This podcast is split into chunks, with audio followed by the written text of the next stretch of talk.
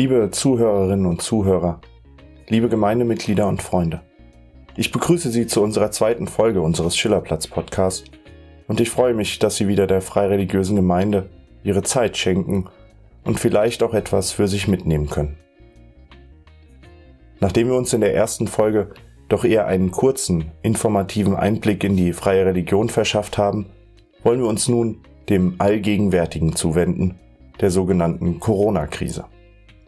Eigentlich sollte eine erste Weihestunde zum Thema Verantwortung zu hören sein, aber ich glaube, die ist nach dieser Sendung doch eher angebracht. Keine Sorge, wir wollen versuchen, diesen schweren Zeiten eine erfrischende, mutspendende, besinnliche aber auch lebenslustige Perspektive zu verleihen. Denn wenn es an Klopapier, Mehl und Konserven mangelt, da ist der Findergeist gefragt, um sein Geschäft zu verrichten, seine Brötchen zu backen und das eigene Süppchen zu kochen. Aber stellen wir uns doch viel lieber einmal folgende Fragen. Was wäre eine Krise, wenn wir nicht aus ihr lernen könnten? So wie viele andere Generationen vor und nach uns auch. Was wäre eine Welt, in der sich alles nur noch um Krankheit dreht, ohne die gesunde Portion Humor und Lebenslust. Dem wollen wir auf den Zahn fühlen, wenn wir erst einmal die Philosophie für den Umgang mit den jetzigen Zeiten befragen, um dann unser Selbst, unseren ganz persönlichen Umgang mit den jetzigen Zeiten zu erforschen. Wir wollen uns selbst fragen, wie wir diese Zeiten passieren können und was in dieser Zeit mit uns passieren kann. Und zum Schluss wollen wir mit einem lachenden und auch einem weinenden Auge darauf blicken, oder besser mit einem lachenden und weinenden Ohr darauf hören, was für großartige Chancen, aber auch Versäumnisse mit dieser Viruspandemie einhergehen könnten. Und so gilt, wie von Anbeginn der freien Religion, dass wir uns erst einmal von gedanklichen Altlasten befreien, dass wir unser Glauben den Menschen widmen, an denen wir zweifeln, für die wir hoffen auf die wir vertrauen. Und dass wir unentwegt unser Gewissen frei von Vorurteilen befragen, wie wir gemeinsam und mit der Natur leben wollen. Frei sei der Geist, ohne Zwang der Glaube, dem Leben gewidmet das Gewissen.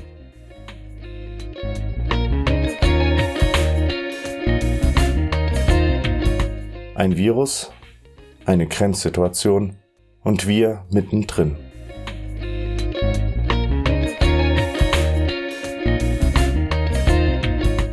Als der Virus sich seinen Weg unter die Menschen bahnte, nahm ich es persönlich, wie auch viele andere, es erst einmal auf die leichte Schulter. Der Coronavirus war ein etwas schlimmerer Grippevirus und wir dachten uns, das wird schon wieder. Vor allen Dingen dachten wir uns auch bestimmt, mich wird es nicht betreffen. Das ist kein Vorwurf, sondern es war eine nur allzu menschliche Reaktion unserer Zeit auf das, was wir im Fernsehen und Radio sahen. Von der Mattscheibe und aus den Lautsprechern kommen Informationen zu uns, die über andere Orte auf der Welt berichten. Wir nehmen es zur Kenntnis, unterhalten uns darüber, aber wissen auch oft um eine gewisse Sorgenfreiheit, weil es uns nicht betrifft oder wie im Januar diesen Jahres noch nicht betraf. Da war ein gefährlicher Virus in der Provinz Wuhan in China ausgebrochen und wir glaubten erst einmal fest daran, dass er dort bleibe. Doch nur binnen zwei Monaten sollte dieser Virus die gesamte Welt auf den Kopf stellen, und das nicht nur in jenen Teilen der Welt, die wir in den Medien sahen, sondern der Kopfstand der Welt passierte und passiert tatsächlich ganz nahe bei uns, und wir waren und sind selbstverständlich geschockt, irritiert, ja auch ratlos. Sollten wir uns nun auch auf den Kopf stellen? Gerade für Ältere und Vorerkrankte ein schweres Unterfangen waren Panik und Hysterie angebracht, Weltuntergangsszenarien. Sicher war und ist, dieser Virus, seine Ausbreitung und seine Folgen bringen uns an die Grenzen unseres gewohnten Daseins. Dieses leblose und dennoch Erbgut in sich tragende Phänomen ruft Existenzängste gesundheitlicher, wirtschaftlicher und auch sozialer Natur hervor. Und ohne Sarkasmus bekamen die Worte Shakespeares sein oder nicht sein, das ist hier die Frage. Eine neue, ja eine moderne Dimension in einer Welt, die globalisiert, die technisch sehr fortschrittlich sei und menschlich, naja, sich weiter um einen Weg zum Besseren bemüht. Ich persönlich musste ziemlich schnell an meinen Religionsunterricht vor mehr als zehn Jahren denken, indem wir uns genau mit solchen Lebenssituationen auseinandergesetzt haben, uns gefragt haben, wie geht der Mensch mit gravierenden, unabänderbaren Ereignissen seines Lebens um? Wir stellten uns diese Fragen mit Blick auf den Tod, Leid und andere Situationen, auf die wir entweder keinen oder nur sehr wenig Einfluss haben. Es ging um Religion und Psychologie, um die Philosophie Karl Jaspers, eines Psychiaters, und die Ideen Erich Fromms, eines Psychoanalytikers. Zwei meines Erachtens viel zu selten erwähnte Denker des 20. Jahrhunderts, die eine Nachfrage in Suchmaschinen einmal wert sind. Werbung am Rande. Auf jeden Fall hat Karl Jaspers die sogenannte Grenzsituation als dritten, tieferen Ursprung des Philosophierens neben dem Staunen und Zweifeln beschrieben. Hören wir seine eigenen Worte aus seiner Einführung in die Philosophie. Vergewissern wir uns unserer menschlichen Lage. Wir sind immer in Situationen. Die Situationen wandeln sich, Gelegenheiten treten auf. Wenn sie versäumt werden, kehren sie nicht wieder. Ich kann selber an der Veränderung der Situation arbeiten. Aber es gibt Situationen, die in ihrem Wesen bleiben, auch wenn ihre augenblickliche Erscheinung anders wird und ihre überwältigende Macht sich in Schleier hüllt. Ich muss sterben, ich muss leiden, ich muss kämpfen, ich bin dem Zufall unterworfen, ich verstricke mich unausweichlich in Schuld. Diese Grundsituation unseres Daseins nennen wir Grenzsituation. Das heißt, es sind Situationen, über die wir nicht hinaus können, die wir nicht ändern können. Soweit Karl Jaspers. Leicht ist zu erkennen, dass wir uns mit der Corona-Pandemie in eben so einer Grenzsituation befinden. Weiter noch, dass wir auch immer wissen, dass wir nicht wissen, wie lange dieser Zustand anhalten wird. Wir befinden uns in einer Situation, über die wir nicht hinaus können, aus der wir nicht rauskommen, zurück in unser gewohntes Leben. Doch bedeutet das, dass wir uns dieser Situation einfach hingeben müssen? Dass wir sie auf uns hineinbrechen lassen müssen? Dass sie mehr Macht über uns erhält, als eigentlich nötig ist?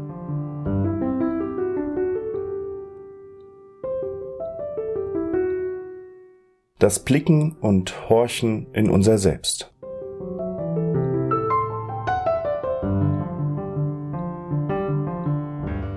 Unser Leben ist derzeit in seiner Freiheit maßgeblich beschnitten. Besonders in seiner sozialen, seiner zwischenmenschlichen Dimension und in seiner Bewegungsfreiheit. Es sind Beschneidungen, die aufgrund größeren Verantwortungsbewusstseins eingefordert werden, die aber auch erahnen lassen, wie gut es uns geht und wie frei wir doch tatsächlich waren und wieder sein können. Doch momentan gilt mehr denn je, was Albert Camus sagte. Die Freiheit besteht in erster Linie nicht aus Privilegien, sondern aus Pflichten. Und unser aller Freiheit und Pflicht zugleich ist es gerade, die älteren, erkrankten Menschen zu schützen. Es muss uns als Pflicht gelten zu erkennen, was das pflegende und medizinische Personal leistet, auch schon vor der Pandemie, und es muss uns als Pflicht gelten, weiterhin über unseren Tellerrand hinaus auf das Miteinander und auf andere, verheerende, aber auch wunderbare Situationen zu schauen, die jetzt nicht zu ignorieren sind. Beispielsweise an die griechisch-türkische Grenze, wo immer noch hunderte Menschen leiden und das eigentlich nicht wegen eines Virus, aber dennoch durch die von ihm erzeugte Unachtsamkeit. Oder blicken wir doch in die Kanäle von Venedig, wo Fische im geklärten Wasser wieder auftauchen, wie auch die Delfine, die von keinem Kleinstadtkreuzer mehr bedroht werden, wieder ihren Weg ins Meer finden. Mit dem Philosophen Victor Hugo stellt sich mir angesichts dessen immer mehr die Frage, wie und was uns in Zukunft erwarten wird. Denn er schrieb, die Zukunft hat viele Namen. Für Schwache ist sie das Unerreichbare, für die Furchtsamen das Unbekannte, für die Mutigen die Chance. Worte, die dich staunen und zweifeln lassen können, die dich in der jetzigen Situation fragen, sind wir schwach oder fürchten wir uns? Oder wollen wir uns zu den Mutigen zählen und einmal in uns hineinblicken, was unser Innerstes zur momentanen Lebenslage sagt? Der mutige Blick in uns hinein kann mit einfachen Fragen beginnen. Wie geht es mir in der jetzigen Situation? Welche Hilfe brauche ich vielleicht? Welche Hilfen kann ich anderen zumuten? Wie geht es den anderen? Kann ich lernen, die Situation hinzunehmen und gleichzeitig Gutes und vielleicht auch das Beste aus ihr zu machen? Was kann ich tun, damit es mir besser geht, um dann auch für die Besserung der anderen zu handeln und für sie zu sorgen? Diese einfachen Fragen könnten in der momentanen, entschleunigten Zeit mit Ruhe und Bedacht, in Ordnung und mit Gewissenhaftigkeit behandelt werden. Und das, obwohl es ebenso Fragen des alltäglichen Lebens sein könnten.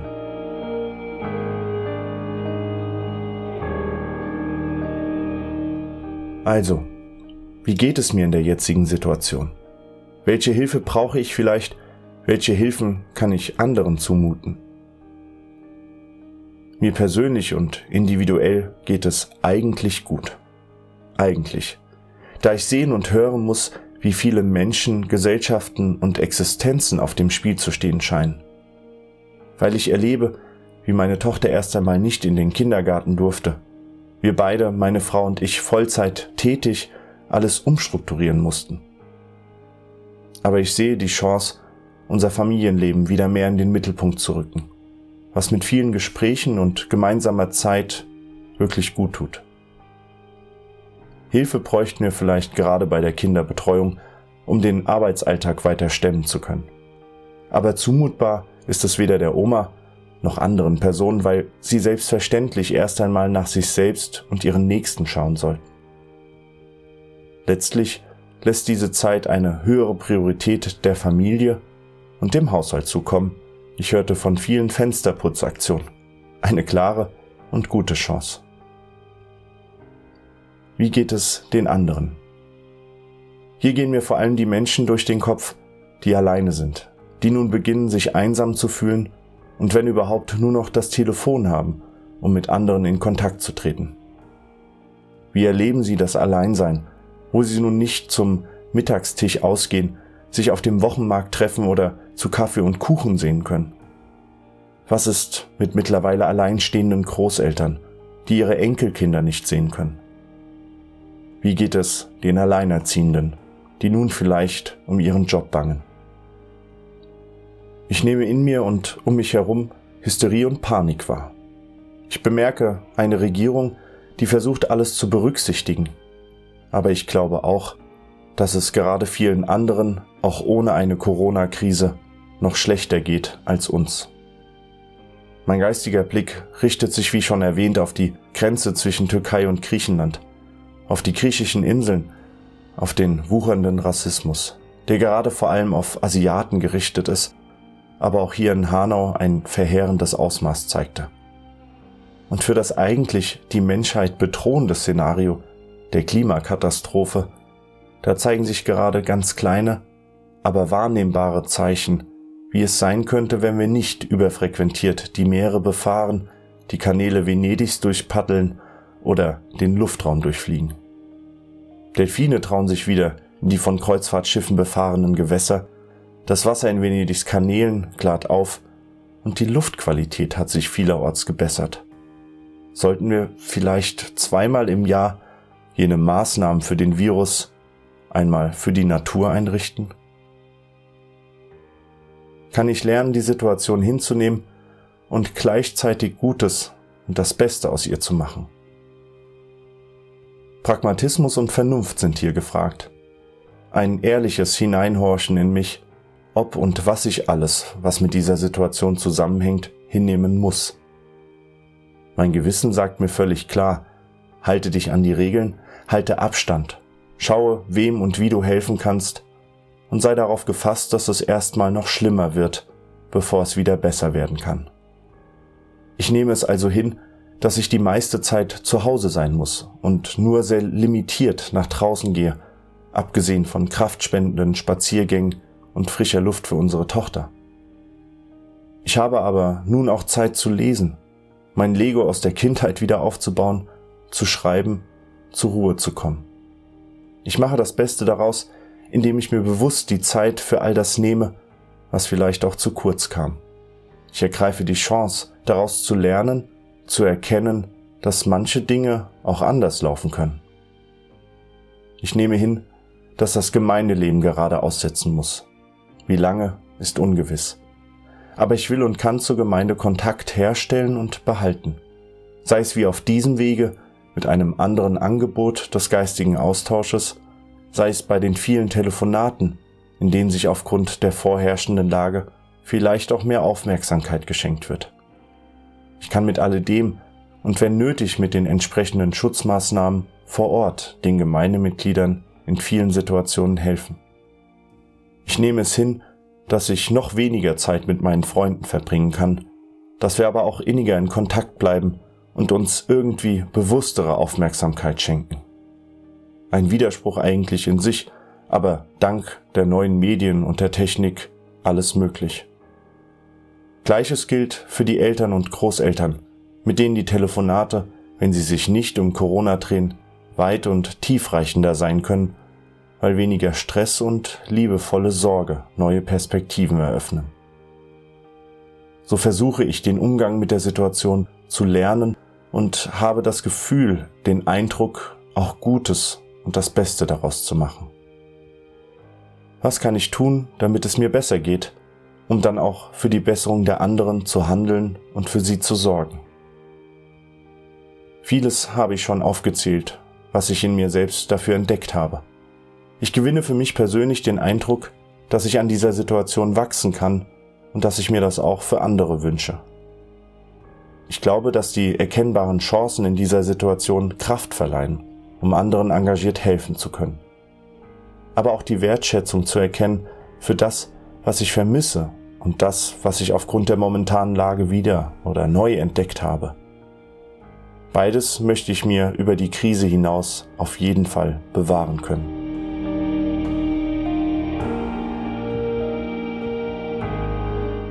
Chancen und mögliche Versäumnisse. Ein Silberstreif oder dunkle Wolken am Horizont.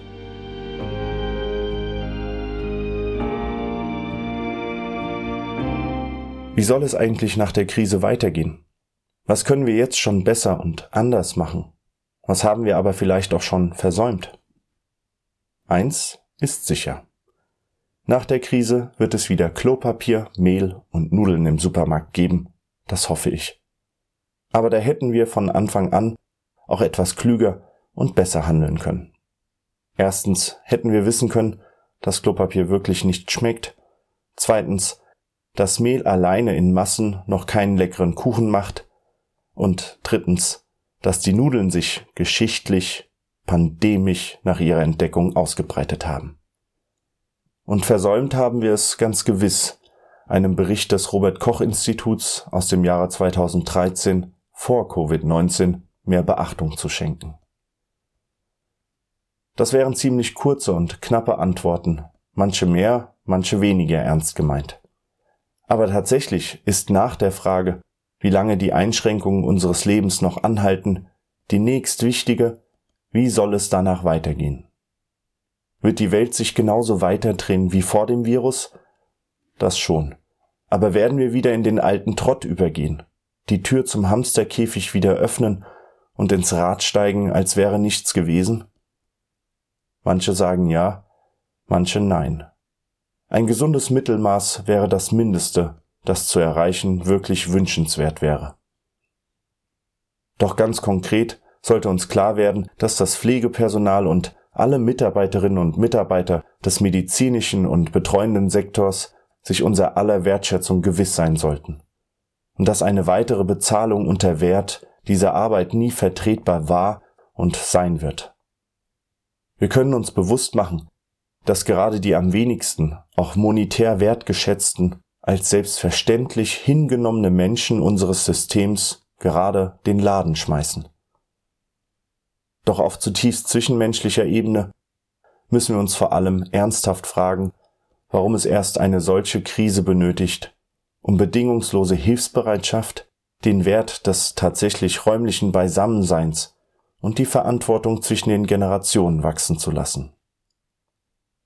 Waren gerade noch junge Menschen auf die Straße gegangen, um für die Umwelt zu kämpfen und haben gerade den Älteren die bevorstehende nächste Krise des Klimas angelastet, so sind es jetzt die Jüngeren, die in der Pflicht sind, nicht Corona-Partys zu feiern, sondern die Älteren zu schützen, wie umgekehrt die Älteren auf die Hilfe der Jüngeren angewiesen sind.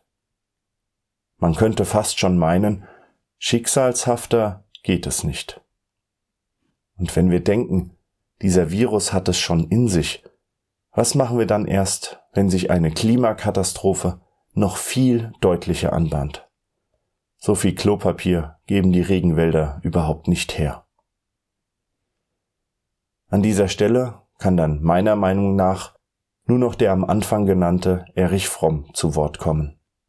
Der sagte, während wir wunderbare Dinge geschaffen haben, versäumten wir, uns selber zu Wesen zu machen, welche dieser gewaltigen Anstrengung wert wären. Also sind wir nicht einmal mehr dazu angehalten, verantwortungsvoller unseren weiteren Weg durch das Leben und in der Welt zu gehen? Sind eine gesunde Voraussicht, ein Fünkchen Vernunft und ein wenig mehr Demut nicht langsam mal angebracht? Schlaue Worte, die wieder auf ihre Umsetzung warten werden, ich weiß. Aber Friedrich Nietzsche sagte schon, wer ein Wofür im Leben hat, der kann fast jedes Wie ertragen. In Gedanken an diese Worte sind wir einmal mehr dazu angehalten, uns zu fragen, wofür wir hier sind, warum wir sind, wie wir sind und ob es nicht eine Antwort auf die Sinnfrage gibt, die wir alle gemeinsam unterschreiben würden. Ich für mich sage immer, der Sinn des Lebens muss zuerst der Erhalt des Lebens selbst sein, sonst ist eine weitere Sinnsuche hinfällig. Und gerade das sehe ich als große Chance in den jetzigen Zeiten. Dafür einzutreten und zu erkennen, wie angewiesen der Mensch auf die Welt, seine Mitmenschen, auf ein wahrhaftiges soziales Miteinander ist. Es wäre unser größtes Versäumnis, all diese Chancen nicht erkannt und wahrgenommen zu haben. Und nach der Krise dann doch wieder die alte Leier von Egoismus, Ellenbogen und Gewinnmaximierung zu spielen, wäre fatal. Heribert Prantl schrieb schon passend, es ist Zeit, die Globalisierung der Gleichgültigkeit zu beenden. Ein Silberstreif ist also vielleicht schon da. Es ist nur die Frage, ob wir seine Verdunklung durch die Wolken bereits erwarten und schließlich auch hinnehmen werden.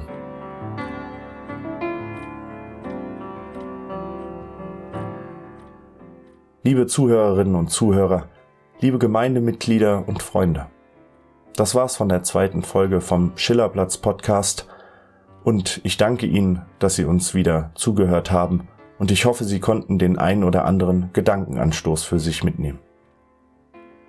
Falls Sie einen Gedankenanstoß für uns haben, melden Sie sich gerne mit Kritik oder Lob. Melden Sie sich per Telefon, wie schon in der letzten Folge erwähnt, unter der Nummer 069 800 8060 oder es gibt jetzt auch die Möglichkeit, dass Sie unter dem Podcast einen Kommentar hinterlassen. Ich bedanke mich wieder beim Team vom Schillerplatz für die Unterstützung dieser Folge und des gesamten Podcast und ich wünsche Ihnen alles Gute und das zeitgemäße Bleiben Sie gesund. Bis bald.